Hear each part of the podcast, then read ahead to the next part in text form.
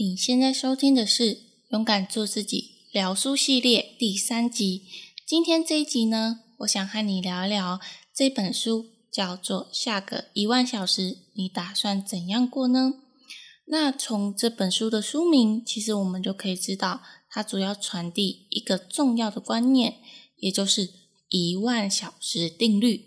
那普通人如果想要成为某一个领域的专家，那他至少需要努力练习一万小时，才有极大的几率成为那个领域的专家。那一万小时大概是多久的时间呢？也就是大概是每周练习二十小时，每天大概三小时的时间。整体来说，差不多是十年的时间，你才可以成为该领域的专家。那如果你现在是一个上班族，你在一份工作努力的时候，大概是每周有五天的时间，然后每天有八个小时的时间在某一个领域工作。那其实你这样子算下来，大概至少需要五年的时间。那如果再扣一扣吃饭、应酬还有出差的时间，那你至少也需要七年的时间，才可以在这个领域下成为一名专家。不过，我想大部分的人工作与理想中的事情基本上是很难会一致的，除非你就是那一个非常幸运的人。不过，我想还是会有这么幸运的人啊。那我们今天就是主要是在说，大部分的人。其实心目中所想要的目标都会跟工作是不一样的，所以基本上呢，你就是需要利用下班后的时间，也就是每天大概三小时的时间，然后差不多十年的时间，才可以成为你想要那个领域的专家。所以呢，十年后你有想过你想要成为什么样子的人呢？在选择与努力的过程中。怎么样才可以成为你心目中的那样子的人呢？那待会我们就来聊聊这个话题。而勇敢做自己的节目，主要是透过书中的知识，还有我自己的个人经验。那我透过分享的方式，带领你一步一步的勇敢做自己。如果你喜欢这样子的内容，可以花一点时间订阅这个节目。三、二、一。那我们就开始今天的节目内容吧。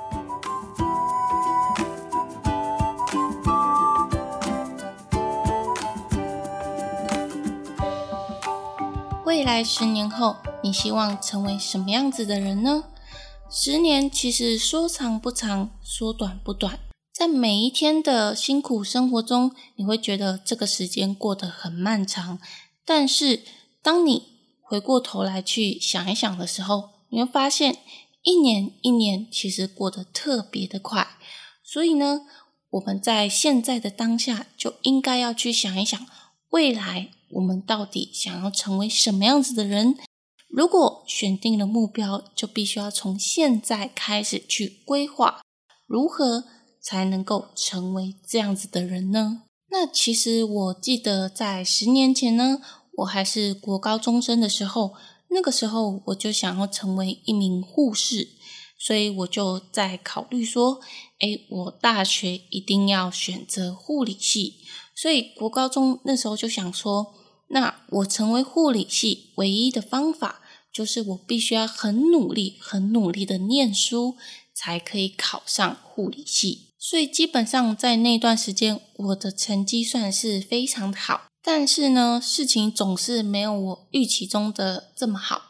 在我在选择大学校系的过程中，那跟家里人讨论了好长一段时间，最终才妥协去读了一所离家比较近，但是自己并没有这么喜欢的科系。不过呢，在大学的时候，其实那段时间是过得蛮惬意的，因为高中时候的我。必须要面对很多的考试啊，升学的压力，所以那个压力是非常的大。那一下子跳到大学时候，那种平常生活可能只需要去上上课啊，那期中、期末才考试的那种生活，就会觉得过得特别的惬意。然后那个时候就会慢慢的习惯这种步调，就会有一种没有这么有动力的去想要去转学考护理系，所以那段时间也就对于这个理想就把它封存了。不过正当我要毕业的时候，我又突然间想起这个理想，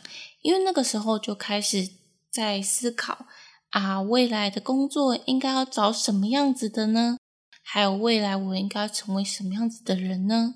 所以那个时候就会开始迷惘，然后很后悔为什么大学的时候不去考转学考，然后去念护理系呢？但是时间是并不能倒转的，就算是你今天把时间沙漏给倒过来，可是你的时间还是一直在进行，沙漏只会一直不断的往下掉。所以有些时候，在那个时间点你经过了，那事后再回头去争取的时候，其实那一个天时地利人和的时间点已经没有了，所以才会留下这么多的遗憾，这么多的后悔。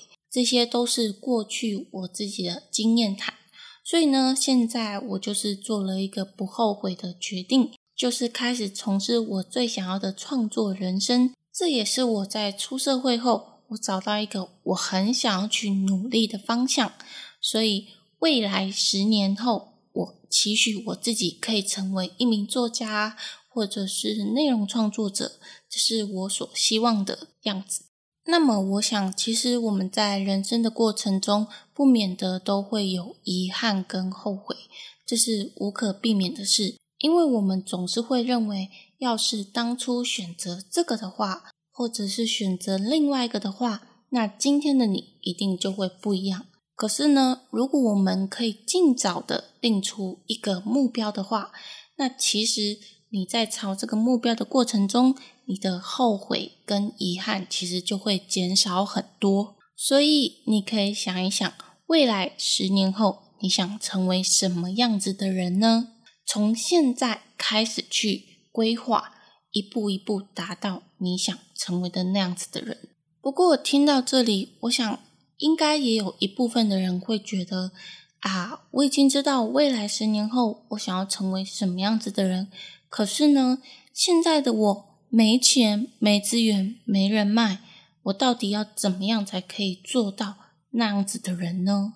甚至你会觉得我已经输在人生的起跑点了，从出生开始。我就不是含着金汤匙出生，那这样子基本上我应该就是会输人家吧。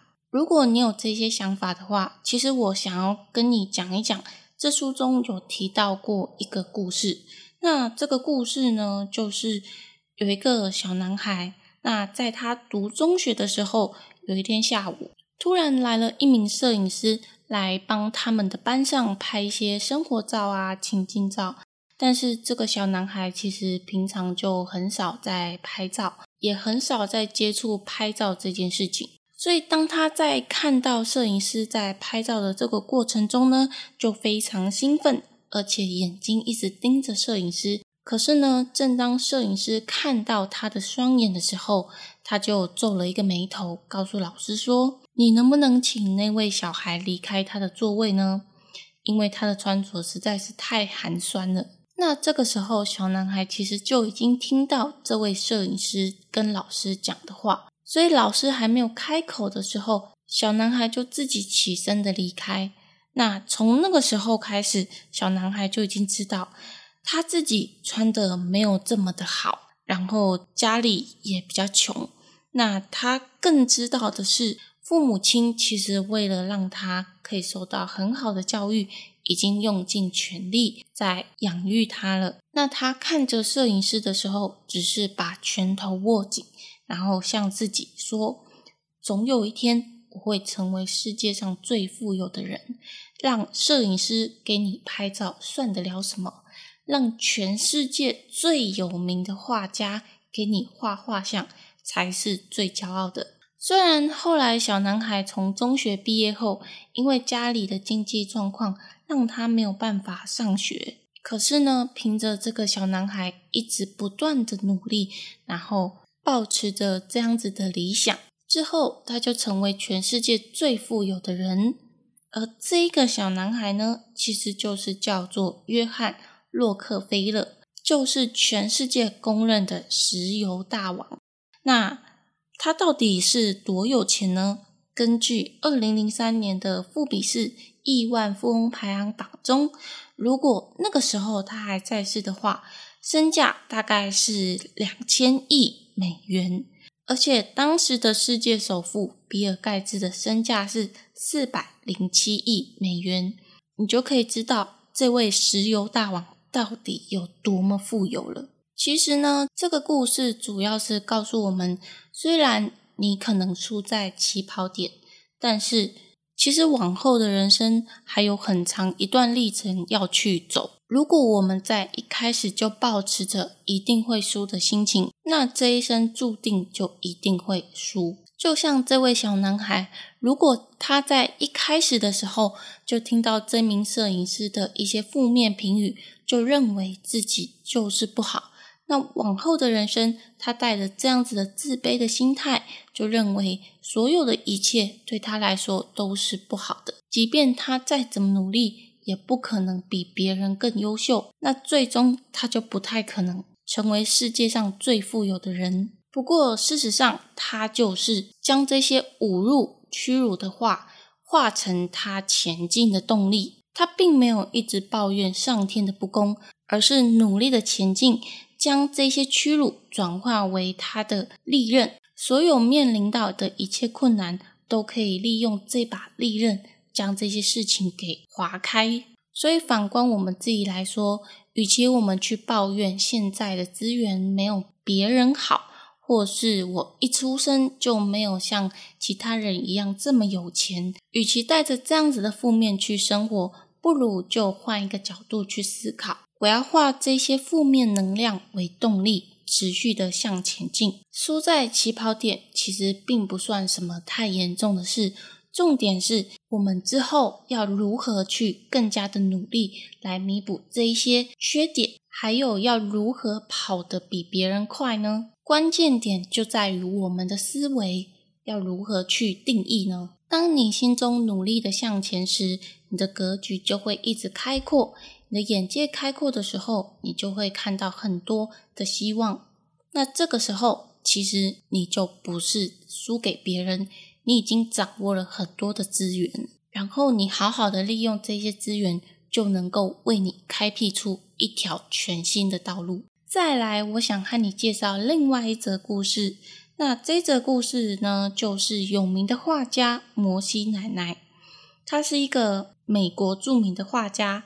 她在小时候原本是一个农场的工人，那平常的事情就是做一些务农啊，擦地板、挤牛奶，然后在农田里面耕作啊。而且当时他的家庭也比较贫穷一点，小时候受到的教育就是那些基本教育，所以想要再进一步的向上学习都是有限制的。之后在他二十七岁的时候，就嫁给了当地的工人。再来就是全心的照顾家庭、生儿育女。那一直在他七十六岁以前呢，他的生活和其他的农场工人一样，都是做的一些务农的工作。可是，在他七十六岁的时候，他却患上了关节炎，让他没有办法做一些比较细一点的工作，比如说刺绣。虽然关节炎的疾病让他变得很痛苦，但是。他并没有对生活充满失望，反而是拿起了画笔开始绘画。你可能会想说：“诶，七十六岁了，已经年纪这么大了，这个时候拿起画笔，应该就是纯粹的兴趣吧？”但是你没有想到的是，他在八十岁的时候，竟然能够在纽约举办个人画展。那那个时候，他的作品就已经成为。在艺术展中最热卖的作品，而且赢得了许多的奖项。之后呢，他就持续了二十几年的绘画人生，一直到他去世之前呢，已经留下了一千六百幅的作品。你可能觉得他只是一个未被开发的天才啊，或者是他以前就受过绘画的训练啊，但是事实是。那个时候，他们家是非常贫穷，所以根本没有机会接受正规的绘画课程。那么你说他在绘画方面是一个未被开发的天才，这个也有可能。不过重点是在七十六岁晚年的时候，还可以鼓起勇气开始绘画，然后努力的画出众人都赞叹的画作。这个勇气是很少人拥有的。反观现在我们的生活，很多人可能在二三十岁的时候就会觉得。啊，现在开始从事某一个他想要的领域，可能太晚了。可是呢，你可以想一想，七十六岁的摩西奶奶都可以开始拿起画笔，开始从事绘画人生。那现在二三十岁的我们，不仅受过很好的教育，而且还有年轻的本钱。那现在开始去从事想要的事情，其实是非常有优势的。或许你已经真的在努力的过程中，但是你还是会不仅会思考到底你会不会成功，然后开始抱怨。这时候，其实你也可以想一想，七十六岁的摩西奶奶，我想你应该就停止抱怨，继续的努力向前，因为摩西奶奶可以做到，那年轻的我们又怎么能做不到呢？人生就像是一场马拉松一样，距离是非常的远。如果我们在一开始的时候就用全力去冲刺，那我们不太可能会跑到终点，因为一开始就用尽全力，那之后我们就没有体力去撑完剩下的路程。或许在一开始我们会冲得比别人快，赢过许多人，甚至是成为前面的第一名。可是当时间久了，我们累了，就会停下脚步。这个时候，其他。依然还在持续奋斗，但是可能跑得没有那么快的人就会追上我们，甚至是超过我们，到最后抵达终点。所以，并不是比谁跑得快，而是看谁走得最久。当然，你在努力跑步的过程中，你可能会觉得累，想要缓慢的前进，或者是停下来休息。其实这些都是可以的，而且。反而能够让你补充体力去继续进行接下来的路。另外一方面，其实你慢慢的跑，你可以欣赏一下沿途的风光。有时候沿途的风光比起我们跑到终点还要精彩。而且在欣赏沿途的风光的过程中，你可能就会有一些新的想法。或许这些想法就是让你开辟一条新的路线，也说不定。而这些路线可能让你更快的抵达到终点，所以有时候我们累了可以停下来休息，但是永远不要终止与放弃现在要去做的事。坚持久了，总有一天你会看到成果的。希望这一集的 Podcast 节目可以带给你一些收获。当然，最后我还是想要送你这句话：未来的十年，你想要成为什么样子的人呢？你可以花一点时间思考一下，或许就改变了你的人生，也说不定。那今天非常感谢你的收听，因为有你的收听，让我更有动力去做勇敢做自己的 podcast 节目。如果你喜欢这样子的节目内容，可以花一点时间订阅、追踪我，或是可以追踪我的 YouTube、IG，让我一直带给你正向的知识。伴随你一起学习成长，也欢迎帮我到 iTunes Story 上帮我打新评分加留言，详细链接都在节目资讯栏处。我是玲玲，我们就下期再见喽，拜拜。